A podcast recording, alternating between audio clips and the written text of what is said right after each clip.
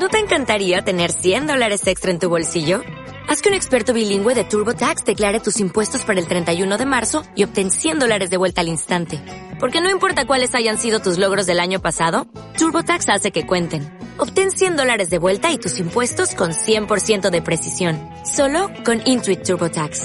Debes declarar para el 31 de marzo. Crédito solo aplicable al costo de la presentación federal con TurboTax Full Service. Oferta sujeta a cambios o cancelación en cualquier momento.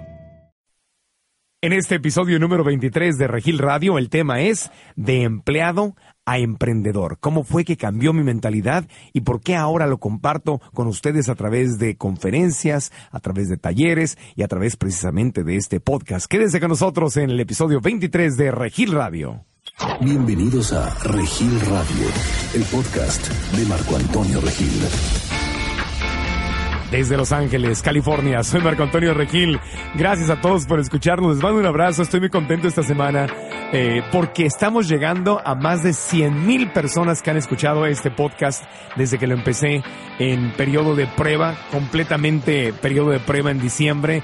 Luego lo suspendimos y empezamos formalmente por ahí de mayo o junio y hemos llegado ya a más de 100 mil personas que nos han escuchado. Así que gracias a todos, principalmente México, Estados Unidos, Canadá, Ecuador, Colombia, Venezuela, Argentina, España, Inglaterra, China. Eh, hay gente por todo el mundo que nos, está que nos ha estado escuchando y les agradezco mucho. Y los temas que más nos solicitan, bueno, el de hoy es uno de esos, el tema del dinero, la relación de los seres humanos con el dinero, el tema de la libertad financiera. Y así como hace un par de semanas compartí con ustedes mi camino de vegetariano a carnívoro, hoy quiero comentar y quiero compartir con ustedes cómo fue que cambió mi mentalidad de, de ser empleado a a entrarme esta, esta jiribilla, estas ganas, esta, esta ilusión pues de ser un emprendedor, es decir, de ser un co-creador de, de mi libertad financiera. Así que ese es el tema de hoy y espero que les guste. Bienvenidos al episodio 23 de Regil Radio. Bueno, y vamos a empezar a comentar este tema que empezó hace varios años. Fíjense, no sé si a ustedes les ha pasado eh, que a veces eh, cosas que que, aparentemente se ven como malas, como duras, cosas que dicen, bueno, ¿por qué me está sucediendo esto? Terminan siendo grandes bendiciones. Eso fue justamente lo que me pasó a mí. Eh, hace ya varios años, hace aproximadamente ocho años, si no me equivoco, eh, con, un, con un productor de televisión en México.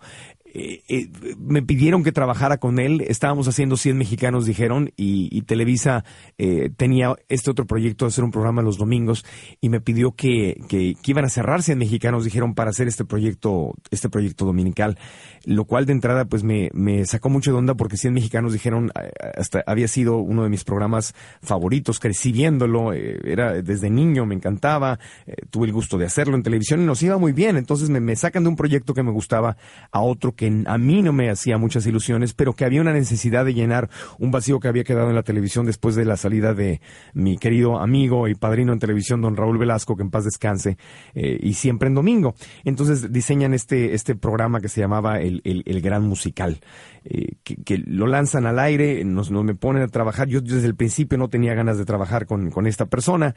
Eh, y, pues bueno, desde el principio hubo, hubo topes. ¿Por qué? Pues porque pensábamos diferente. Y sin meterme a temas de, de quién tenía la razón, porque obviamente cada quien desde su punto de vista tenía la razón y estaba haciendo su mejor esfuerzo, en ese momento, eh, para mí, él se convirtió como en un ogro, ¿no? Como en, como en una persona que me estaba poniendo una prueba muy difícil, que quería que yo dijera e hiciera cosas en las que no creía. Eh, y evidentemente yo para él, pues también seguramente era lo mismo, ya que me resistía a trabajar como él quería trabajar. Es decir, no éramos una, una pareja eh, profesional compatible.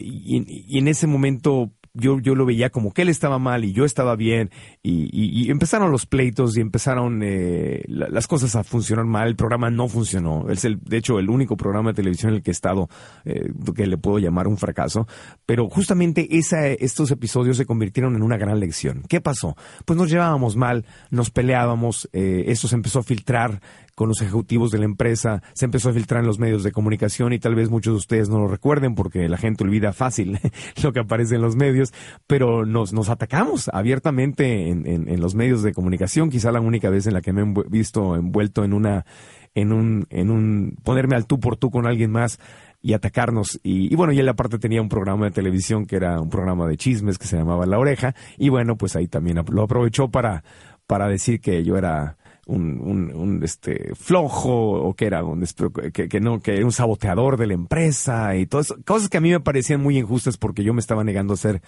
cosas que, que no entraban en mis, en mis reglas de lo que debe ser la, la televisión de buen gusto. Entonces teníamos forma, formas diferentes de pensar y, y, todo eso se los platico, no con ganas de criticarlo a él, porque al contrario, agradezco, y ese es el punto de este podcast, agradezco porque lo, quien en ese momento eh, se convertía como en un villano en mi vida, en la película, porque ya ven que todos vivimos y todos tenemos nuestra película y le dirigimos como queremos y somos el personaje central en nuestra película, en mi película era, él era un gran villano que me hacía algo muy injusto, ¿no? Yo era la víctima y era el, villano que me hacía algo injusto. Y en ese momento yo me creía esa historia. Nos acabaron quitando los dos del programa, pusieron a alguien más, el programa no funcionó ni con nosotros ni sin nosotros. Era una fórmula que, ya estaba, que ya estaba agotada. Eh, en, fin. Pero ¿qué pasó? ¿Qué tiene que ver esto con mi entrada o mi cambio de mentalidad de pensar como empleado a pensar como, como emprendedor? Ahí cayó en mis manos, justamente, Dios sabe porque hace las cosas y tiene todo un momento perfecto. Un, el esposo de, mi prima, eh, que vive en Miami, Jesús se llama, que estaba ya él metido en los temas de la libertad financiera, me había regalado este libro morado, un libro morado que había yo dejado por ahí eh, sin hacerle mucho caso, que se llamaba Padre Rico, Padre Pobre de Robert Kiyosaki. No sé cuántos de ustedes lo han leído, pero si no lo han leído es un libro que les recomiendo altamente porque es uno de esos libros que ha marcado mi vida. Ha sido un antes y después de Padre Rico, Padre Pobre de Robert Kiyosaki. Y me había dado el libro y me dijo, me dijo, primo, mira, este, tú trabajas muy duro y te veo que, que le echas muchas ganas, pero me, él notaba que yo no estaba ni invirtiendo el dinero que ganaba, ni estaba construyendo algo realmente para mí, sino que simplemente estaba trabajando como me había enseñado mi mamá y como había aprendido yo por, gracias a la escuela y gracias a los medios de comunicación y gracias a los vecinos y, y a todos. Pues, ¿qué te dicen? Si quieres hacerle la vida, pues tienes que trabajar duro.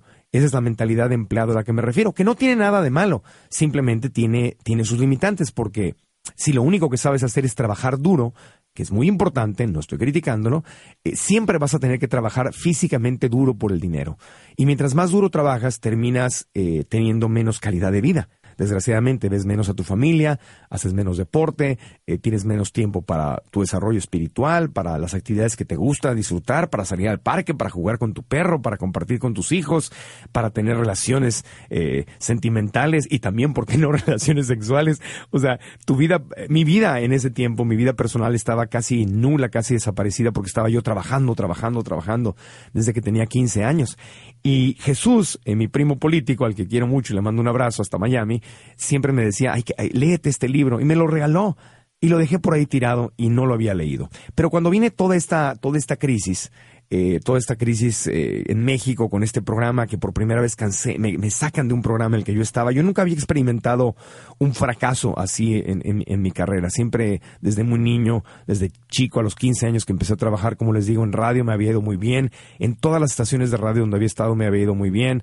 En, en, México me había ido bien. Habíamos hecho Tiene al Precio, habíamos hecho 100 mexicanos, dijeron. Entonces venía de, de éxitos y, y, y pum, me pegó esto muy duro porque porque aparte era algo que yo no quería hacer. No es lo mismo fracasar con algo que tú quieres hacer y que está en tu corazón y que crees en él y que tienes oportunidad de construirlo y crearlo, sino lo que había, lo siendo porque tenía una obligación moral, un agradecimiento muy grande con, con uno de los ejecutivos de Televisa que, que me había ayudado en mi carrera desde Televisa Tijuana y que después me había ayudado a, me había dado básicamente la oportunidad de hacer atinada al precio. Entonces yo tenía y tengo un gran agradecimiento con, con, con esta persona, de cariño le, le, digo Pepe, es José, es su nombre, y, y, y, yo, ¿cómo le podía decir que no a este gran amigo, a este gran amigo que me había, que me había apoyado y que me había ayudado y que había creído en mí cuando él me lo pidió como un favor personal?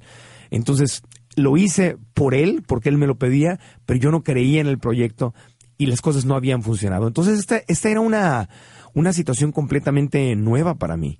Y recuerdo que sentía yo mucha coraje, mucha frustración. Y la frustración más grande era, era, bueno, ¿por qué tengo que hacer algo que no quiero hacer? Era agradecimiento y esa parte no me molestaba, esa parte me gustaba, pero me acuerdo que en ese momento yo sentía ganas de decir, bueno, ¿cómo, cómo me gustaría poder elegir lo que quiero, lo que quiero hacer? Y en ese momento fue el, momento perfecto para poder leer este libro que les digo, Padre Rico, Padre Pobre, de Robert Kiyosaki, porque justamente en el libro habla de eso, habla de la mentalidad de, empleado y de la mentalidad de empresario o de, o de, de co-creador, de emprendedor. Entonces, cuando eres empleado, pues es muy sencillo. Eh, tú estás comprometido a, trabajar y hacer lo que te digan y tienes la garantía, una garantía que da una paz mental muy importante, eh, que se llama sueldo. Entonces, cuando eres empleado, y eso lo entendí yo al ir leyendo este libro, cuando eres empleado, pues no puedes escoger realmente lo que haces.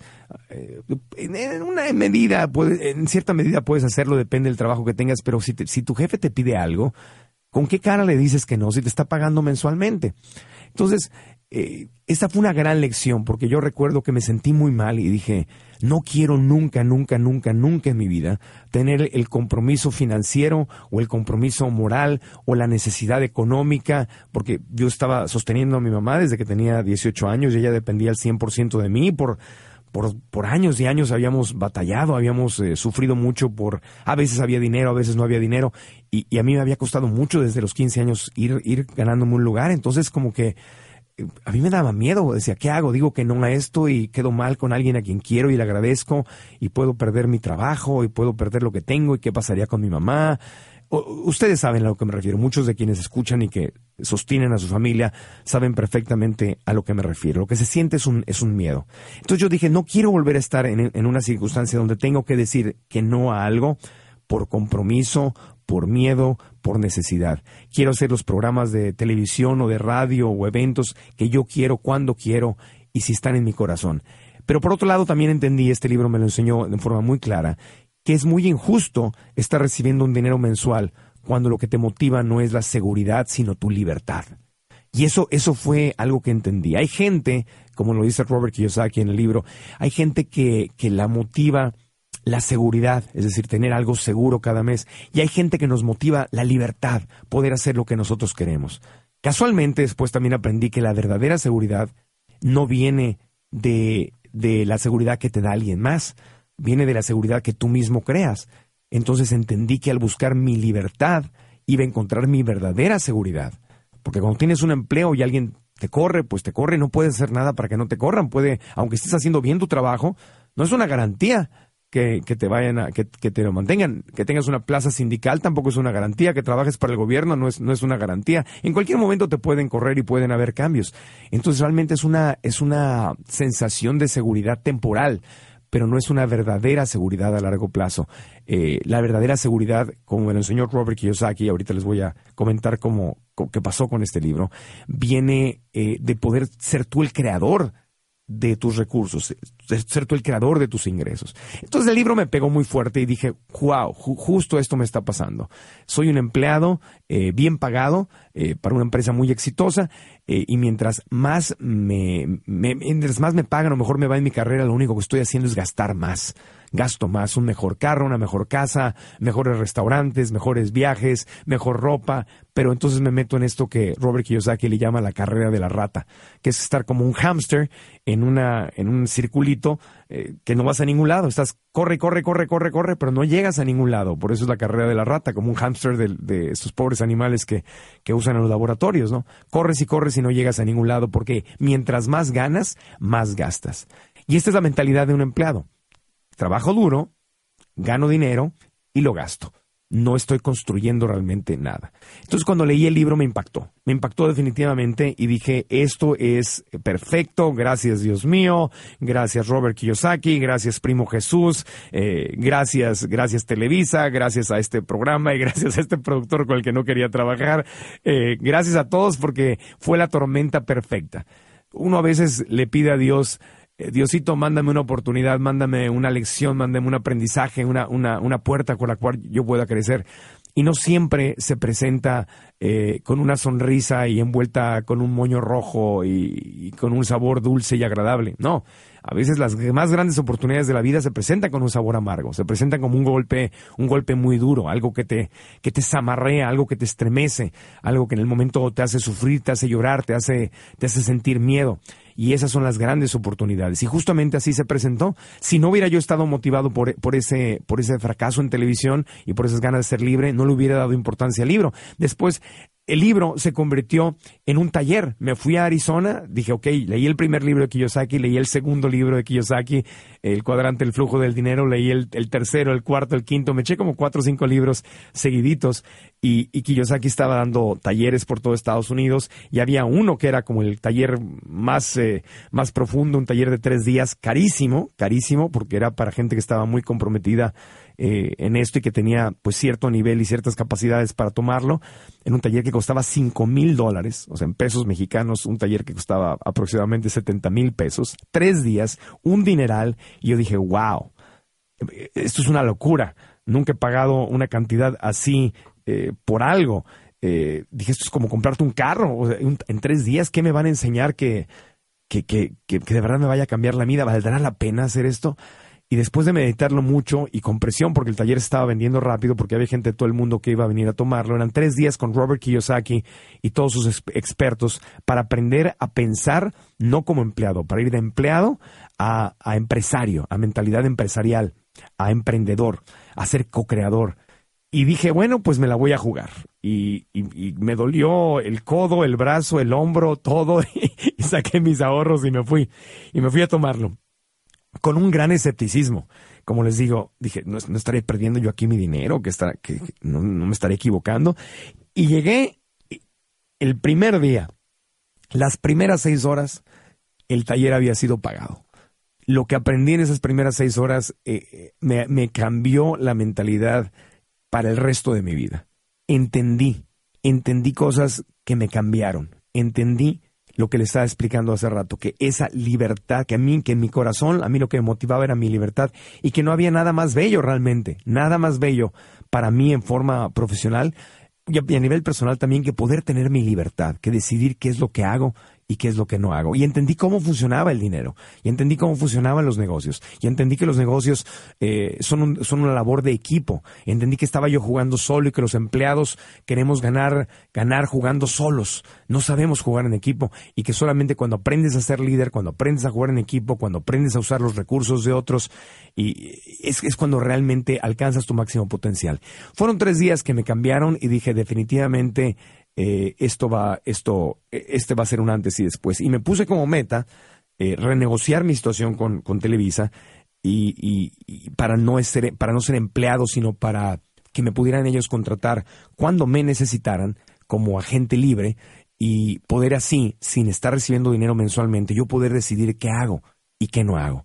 Eh, al principio hubo mucha resistencia porque pensaban seguramente que me quería ir a, la, a la, competencia o, que no, no, entendían que había en mi cabeza, pero y me tardé meses hasta que me entendieron y, nos dimos la mano en un acuerdo de palabra donde yo le dije, te prometo que no me voy a ir a la competencia, no me voy a ir a otra parte, me quiero ir a Estados Unidos, quiero buscar mi, mi libertad, mi libertad financiera y quiero ser dueño de mi propia empresa de producción de televisión y lo quiero hacer en Estados Unidos porque es el lugar más eh, para, para los medios de comunicación. Si la hago ahí, la voy a hacer en todo el mundo y desde ahí puedo vender productos para todo el mundo. Quiero crear mi propia empresa de, de producción y quiero escoger lo que hago y lo que no hago. Entonces dije, voy a ser exclusivo, pero no me tienes que pagar. Te voy a salir gratis, pero nos damos el precio, el precio que, o sea, lo que voy a obtener yo a cambio de esto, en vez del dinero, dinero seguro, va a ser mi libertad. Voy a poder hacer lo que yo quiera, cuando quiera, y si quiero, y obviamente si a ustedes les conviene también, o sea, no es nada más de un lado, es del otro. Y después de meses de negociación lo entendieron y siempre lo agradecido porque me apoyaron. Me dijeron, ok, va, nunca nos había tocado esto, pero va, nos gusta la idea, vamos a hacerlo, creemos en ti, hay una amistad, hay lealtad, nos dimos la mano. Y desde entonces han sido ya siete, ocho años que, que estoy como, como agente libre. Eh, de ahí, una vez negociado eso, me fui a vivir a Arizona. Estábamos haciendo, en ese tiempo volví a hacer un programa para Estados Unidos, el mismo que nos habían cancelado en México, el de 100 mexicanos dijeron. Eh, Univisión decidió comprarlo, el formato, para lanzar la cadena Telefutura, y entramos de lunes a viernes a las 7, y se llamaba ¿Qué dice la gente? Y mientras hacíamos ¿Qué dice la gente? en Miami, yo estaba viviendo en Arizona, me fui a vivir a Arizona con el objetivo de aprender inglés, que no hablaba inglés y que en Miami no estaba aprendiendo inglés, ni en México obviamente lo estaba aprendiendo. Dije, en Arizona me voy a obligar a hablar inglés. Me fui a una zona donde no había latinos. A propósito, me desconecté de mis raíces, me desconecté de, mi, de, de, mis amigos, de mi familia. Eh, Robert Kiyosaki me lo dijo muy claramente para en, uno de los talleres donde, enseñó. Eh, dijo, eh, uno es el promedio de su entorno. Es decir, lo que quienes están a tu alrededor marcan qué va a suceder con tu vida, porque estás en medio de ellos. Entonces, estás entre un grupo de gente que tiene una mentalidad específica y tú quieres cambiar, te tienes que ir a tu lugar. Y yo los amigos que tenía en mi entorno anterior no eran empresarios, eh, no hablaban inglés, eh, no, tenían, no tenían las aspiraciones que yo tenía y entendí que me tenía que, que replantar, que tenía que trasplantarme, mejor dicho, es la palabra, el término correcto, y me trasplanté a Arizona para aprender inglés, para aprender a pensar como empresario, porque Arizona es un estado muy empresarial, tiene cosas muy fuertes, ¿no? Que no me gustan, pero hay otras muy interesantes, como es el tema eh, empresarial. Eh, y eso sí me gusta. Y me fui a vivir ahí y empecé a tomar los talleres con Robert Kiyosaki y después los talleres con quien se convirtió en otro de mis mentores, Blair Singer, el autor de Vendedores Perros y de La Vocecita, y Jane Johnson, que me enseñó a, empezó a trabajar en mi, en mi, en mi madurez emocional, eh, que es otro elemento súper importante. Pero lo más curioso fue que yo dije, me voy a ir a vivir a Arizona y de alguna manera tengo que conocer a Robert Kiyosaki. Lo había conocido en los talleres, pero éramos miles de personas en los talleres y él me había visto, lo había visto, lo había saludado, pero él no sabía que yo trabajaba en televisión ni nada. De hecho, fue muy chistoso porque un día me vio en, uno de los recesos y me dijo, en inglés me dice, eh, tú tienes cara de conductor de televisión. me dio mucha risa y le dije, sí, gracias. No sabía, tenía buen ojo porque sí, justamente, justamente en, en eso, eso era y, y, bromeó conmigo, me dijo, el día que hagamos algo, dijo, hablas español, ¿verdad? Porque venía, el país de donde veníamos en nuestra, en nuestro, de nuestro nombre, en nuestro gafete y el país de donde éramos. Y decía México. Entonces me dijo, eh, a lo mejor un día, cuando hagamos cosas para México, nos vas a ayudar a hacer cosas en español. Te ves como que, como que sabes hablar en público. Tenía muy buen ojo porque sin conocerme me vio la cara de, de, que, de, que, de que trabajaba en la comunicación y justamente eh, su profecía se cumplió. Eh, me fui a vivir a Arizona y yo dije, lo voy a conocer, lo tengo que conocer. Eh, y una de las cosas que he aprendido antes de conocerlo a él, eso lo aprendí eh, mucho más joven, es que cuando quieres hacer algo realidad, cuando quieres cumplir un, sueño, no te tienes que enfocar en el cómo lo voy a hacer, en el cuál es el paso uno, paso dos, paso tres, paso cuatro. Ese no, por ahí no empiezas. Lo que tienes que enfocarte primero es estar seguro en el qué. Y eso lo, he mencionado en otros, en otros podcasts. ¿Qué es lo que quiero hacer? Y convencerte a ti mismo, venderte la idea de que, de que, qué es lo que quieres hacer. Y así lo hice. Dije, lo que quiero hacer es eh, hablar inglés perfectamente, que no lo hablo, no lo hablaba en ese tiempo. Quiero aprender a pensar como empresario, que no pienso, no pensaba como empresario en ese tiempo. Quiero conocer a Robert Kiyosaki, quiero conocer a Blair Singer, quiero conocer a Jane Johnson, quiero conocer a los expertos que están en esto y quiero aprenderlo yo, ponerlo en práctica y además eh, quiero empezar a compartirlo con mi gente, con la gente que habla español, que no está recibiendo, que no tiene el acceso a venir y pagar un taller de cinco mil dólares o de mil dólares o dos mil dólares a Estados Unidos. Yo quiero llevar eso de regreso en forma muy accesible. Eh, esa es la razón precisamente por la que estoy haciendo este, este podcast. Este podcast es una consecuencia de años atrás de haber empezado con esa, con esa misión. Pero volviendo al tema, entonces dije, ¿qué voy a hacer? Lo que quiero hacer eh, es esto.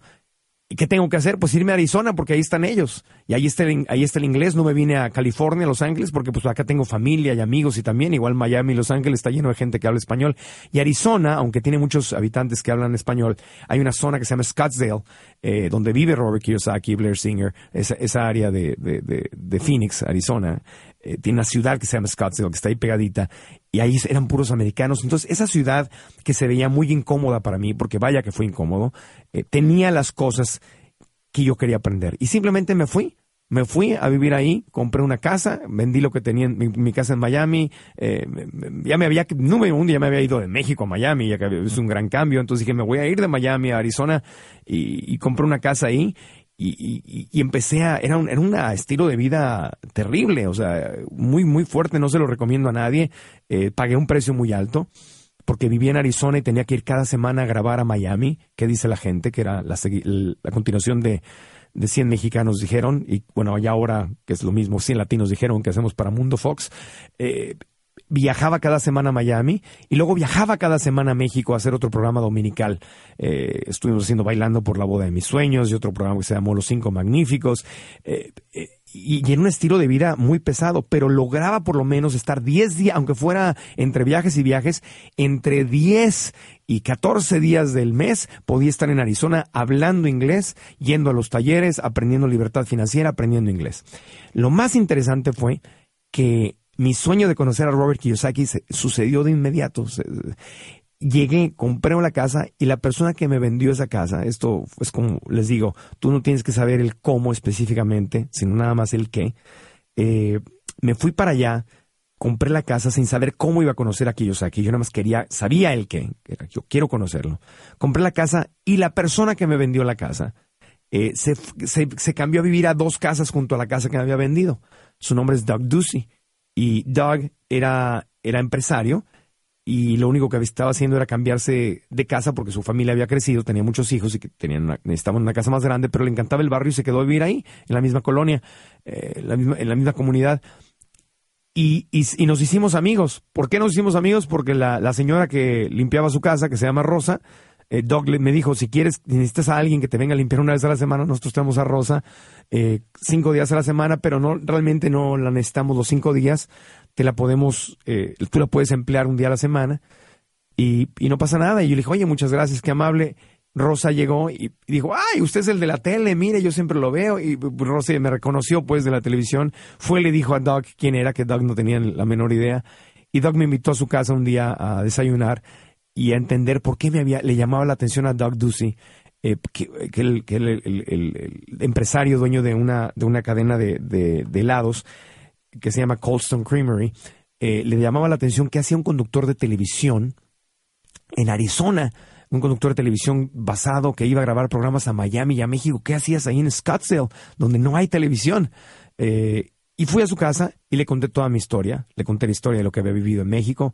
Le conté mi historia de, del libro Padre Rico, Padre Pobre, de Robert Kiyosaki, de cómo estaba yendo a sus talleres, de cómo había empezado a, a invertir poco a poco en, en, en, en, bienes raíces. Había empezado el juego, pues, el, que Robert Kiyosaki eh, enseña. Y resultó que, que Doug Ducey era amigo de Robert. Me dice, a Robert le va a encantar tu historia. Lo tienes que conocer. Y yo dije, wow no llevo ni un mes aquí y, acabo, y justo le vine a comprar una casa a alguien que es amigo de Robert.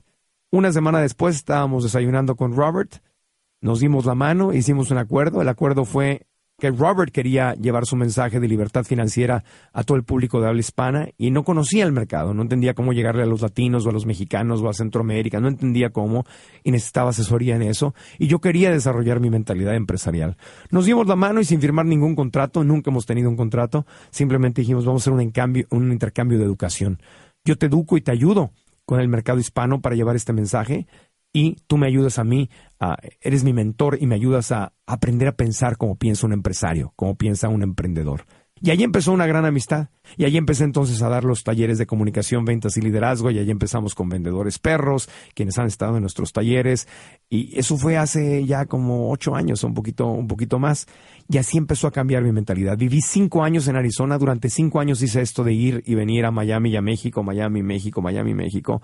Eh, me hice una tarea súper estricta donde no veía televisión en español, no escuchaba radio en español, no leía nada en español. Eh, mi círculo de amigos eran puros americanos o gente que hablaba inglés. Eh, ¿Para qué? Para, para aprender a hablar inglés porque no lo hablaba. Y yo sabía que si no me trasplantaba por lo menos esos 14 días del mes que estaba en Arizona, eh, no iba a aprender. Entonces hablaba español todo el resto del tiempo porque iba a Miami y a México, pero esos 14 días para mí eran sagrados porque eran mis 14 días al mes de entrenamiento, eh, de, de, de, aprender a pensar diferente, de aprender a hablar inglés. Y durante cinco años lo hice. Y funcionó, funcionó, funcionó y, y mi mentalidad cambió, cambió radicalmente.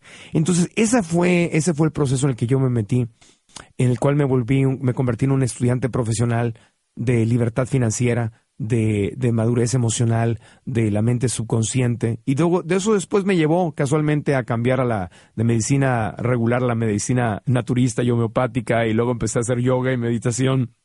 Y luego vino el vegetarianismo y el veganismo, y luego vino la psicología espiritual. ¿Y, y, qué les puedo decir? Mi, mi vida ha cambiado radicalmente de el año 2003, que era cuando estaba, cuando viví esa prueba tan difícil, al 2013, que es cuando estoy grabando este, este podcast. Diez años después me rediseñé y aprendí a pensar completamente, completamente diferente. Y todo empezó de alguna manera por esa, por esa mala experiencia, entre comillas, por ese villano, entre comillas, que se había presentado en mi vida, por ese fracaso, entre comillas, que se presentó en mi vida, que terminó siendo la más grande bendición. Porque si no hubiera sido por eso, nunca hubiera leído Padre Rico, Padre Pobre, nunca hubiera tenido la inspiración, las ganas de, de cambiar y de ser diferente, nunca hubiera dado pasos eh, tan atrevidos eh, que me costaron mucho, mucho, mucho, mucho, mucho. Eh, el precio más caro que he pagado es mi vida personal, porque obviamente cuando te rediseñas y te trasplantas y, y, te modificas tanto, pues no encajas ni en un lado ni en otro. Entonces estás como en un proceso de transformación y hasta que no te asientas de nuevo es cuando puedes, como que la vida personal se vuelve, se vuelve a abrir. Entonces sí, sí hice muchos sacrificios, no les digo que no, eh, y sí fue muy difícil, pero hoy soy una persona completamente diferente. Eh, lo más importante que he cambiado es eso, que no pienso como empleado. Es decir, ¿cómo piensa un empleado? Un empleado piensa que, que, mi jefe me va a dar seguridad, o que el gobierno me va a dar seguridad, o que alguien en mi familia me va a ayudar, o que alguien más va a solucionar las cosas. Y un, y un eh, emprendedor o un empresario piensa de otra manera. El emprendedor o empresario sabe que que, yo soy la solución. Yo soy la solución, yo tengo que generar los recursos, yo tengo que generar las ideas, yo tengo que generar el plan, el sistema, eh, o, rodearme de la gente que puede crear el plan, el producto o el sistema. Es decir, trabajar en equipo, ser líder, prepararme, madurar emocionalmente, ser muy responsable. No puedo estar diciendo que es la culpa de alguien más. Si algo en mi vida no está como yo quiero, no es porque está la culpa de alguien más, sino es porque algo está faltando en mi vida, algo no estoy haciendo yo bien es tomar responsabilidad al 100%. Como dice Gandhi, ser el cambio que quieres ver, quieres ver en el mundo. Una de las, de las cosas más hermosas que aprendí con, con Robert Kiyosaki fue eh, alguna vez que estábamos platicando del tema de la, de la inmigración, un tema tan, tan delicado y tan, tan doloroso y tan controvertido. Eh, y, le platicaba yo las historias, ¿no? porque él no las conocía, las historias de los inmigrantes, ¿no? Y cómo dejaban eh, Oaxaca o Michoacán o, la Ciudad de México o cualquier otra región o, población de, de, de, México, de Guatemala o de El Salvador y cómo a veces primero los centroamericanos pasaban por un infierno para cruzar a México, que es una frontera, si la Estados Unidos le suena, le suena dura, imagínate cruzar de, de Guatemala o de El Salvador, cruzar a México, es, es todavía peor. Es, es, horrible. Eh, y pasan por unas pruebas terribles para llegar luego a Estados Unidos, a la frontera, Tijuana, a Juárez, y cruzar ahí y meterse a este país. Son gente, le explicaba yo que Kiyosaki, que dejan todo, que dejan sus raíces, que dejan su, cultura.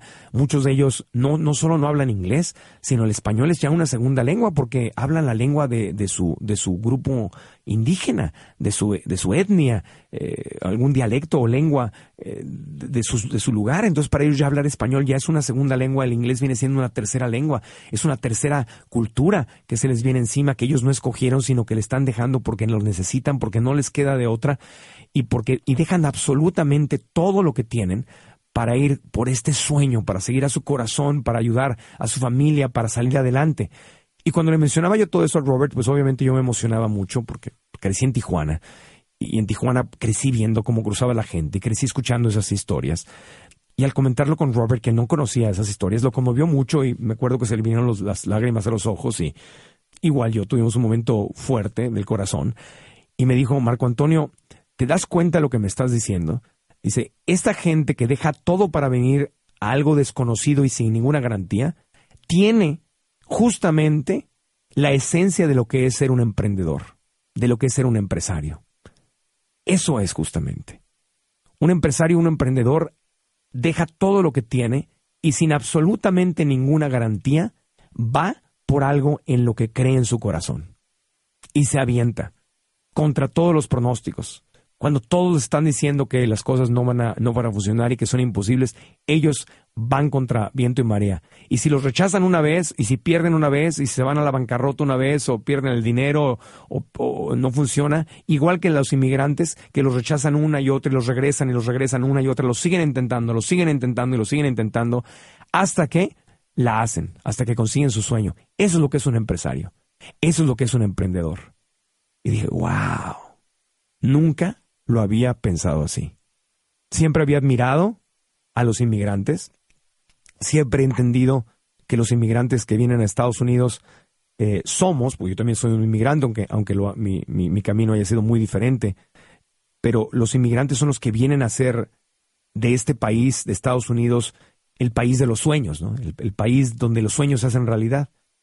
Yo todo eso lo entendía, pero nunca me había puesto a pensar que justamente esa mentalidad que yo había venido a buscar y a querer aprender de Estados Unidos estaba en el ADN de nuestros trabajadores indocumentados, de nuestros mexicanos, guatemaltecos, salvadoreños, hondureños, costarricenses, toda esa gente que, que viene, y gente de Sudamérica también, todos los inmigrantes, y no eso solamente aquí, pero bueno, en otras partes del mundo son otras nacionalidades que migran a otros países.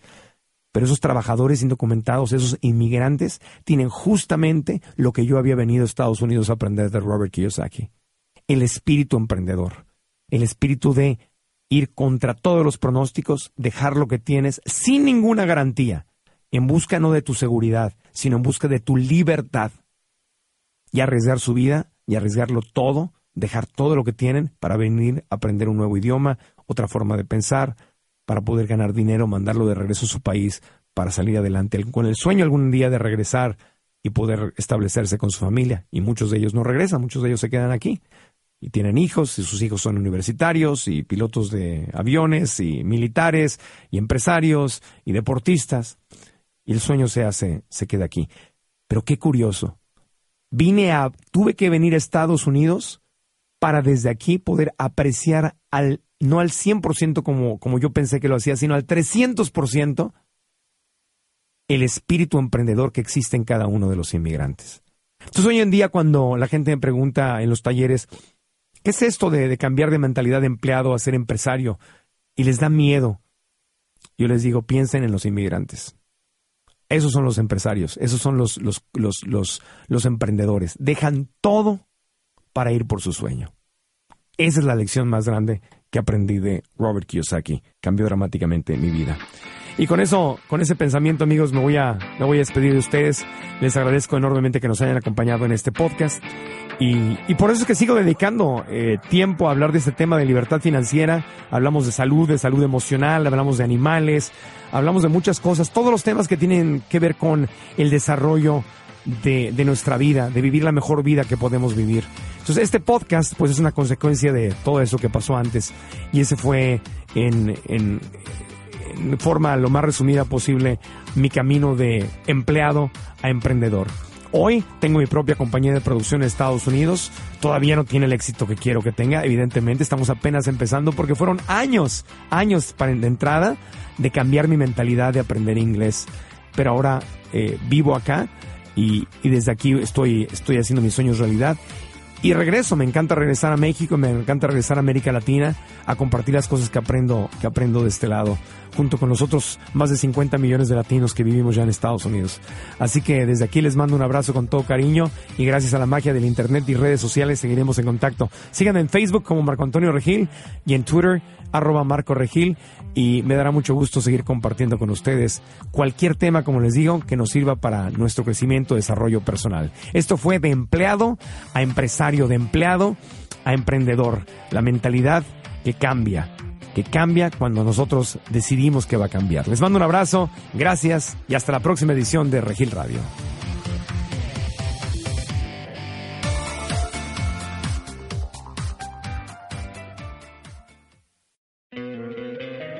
te encantaría tener 100 dólares extra en tu bolsillo?